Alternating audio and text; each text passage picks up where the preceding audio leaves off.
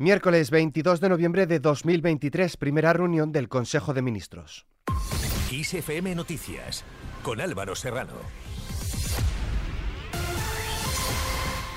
¿Qué tal? Los 22 ministros y ministras que conforman el nuevo gobierno de coalición del PSOE y Sumar han prometido este martes su cargo ante el rey en el Palacio de la Zarzuela sobre una constitución y sin símbolos religiosos. Y hoy miércoles será la primera reunión del Consejo de Ministros del nuevo gobierno de coalición de Pedro Sánchez, que irá precedida por la tradicional foto de familia del recién creado gabinete. La reunión se celebra con la vista puesta en los cambios que se puedan acometer en los segundos escalafones y equipos de dirección de los 22 ministros.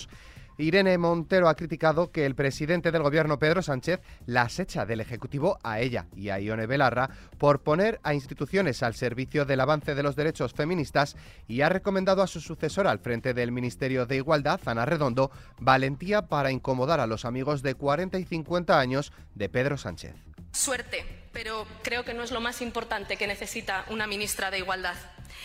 Te deseo que tengas y te rodees del mejor equipo que nunca te dejen sola y que tengas valentía para incomodar a los hombres amigos de 40 y 50 años del presidente del gobierno, porque el feminismo, porque el feminismo, porque el feminismo es un movimiento muy poderoso que conquista derechos haciendo preguntas que nadie antes se hacía y proponiendo nuevas respuestas que nos hacen a todas más felices. El ex vicepresidente del gobierno, Pablo Iglesias, ha ensalzado el discurso de la exministra de Igualdad, Irene Montero, en el acto de traspaso de carteras, al remarcar que entre tanta mediocridad y cobardía, ella sí que es un referente. Por su parte, la nueva ministra de Igualdad, Ana Redondo, ha pedido a la delegada del Gobierno contra la violencia de género, Victoria Rosell, que fuera ella quien clausurara el acto institucional de entrega de los reconocimientos con motivo del 25N, Día Internacional para la Eliminación de la Violencia contra las Mujeres, porque era un acto que había preparado el equipo que dirigía Irene Montero, ya cesada. Más cosas, el PSOE y Sumar ha celebrado que la mesa del Congreso de los Diputados haya aprobado este martes la tramitación de la proposición de ley de amnistía pese a los intentos del Partido Popular y Vox para bloquearla.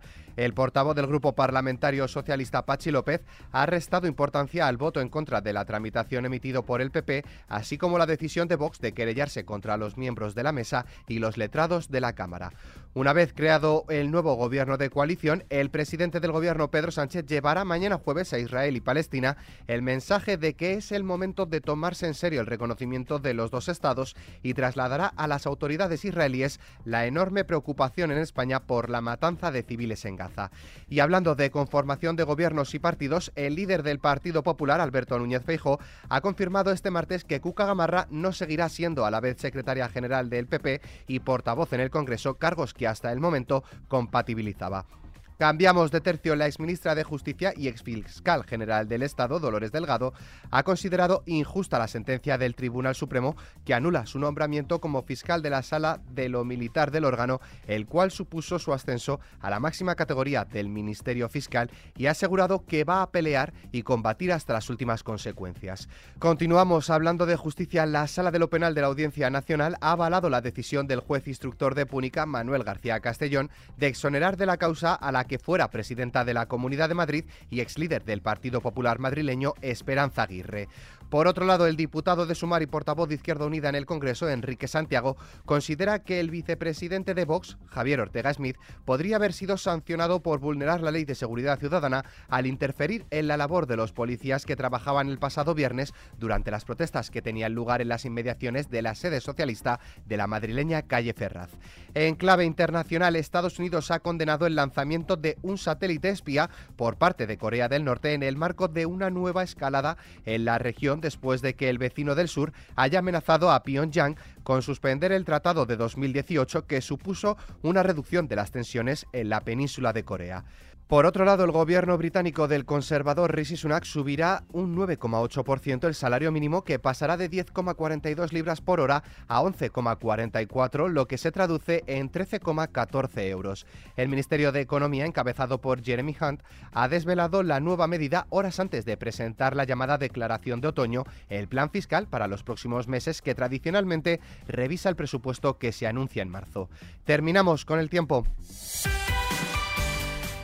Hoy miércoles se espera una transición hacia una situación anticiclónica en la península y Baleares. En el extremo norte se prevén cielos nubosos acompañados de precipitaciones que irán desapareciendo a lo largo del día. En cuanto a las temperaturas, las máximas descenderán en el sudeste peninsular, Pirineos e Islas Canarias. Las mínimas irán en descenso en la mitad sur, tercio oriental y en aumento en Castilla y León. Con el parte meteorológico nos despedimos, pero la información continúa puntual en los boletines de XFM y como siempre ampliada aquí en nuestro podcast XFM Noticias. Con Susana León Garabatos en la realización, un saludo de Álvaro Serrano, que tengáis muy buen día.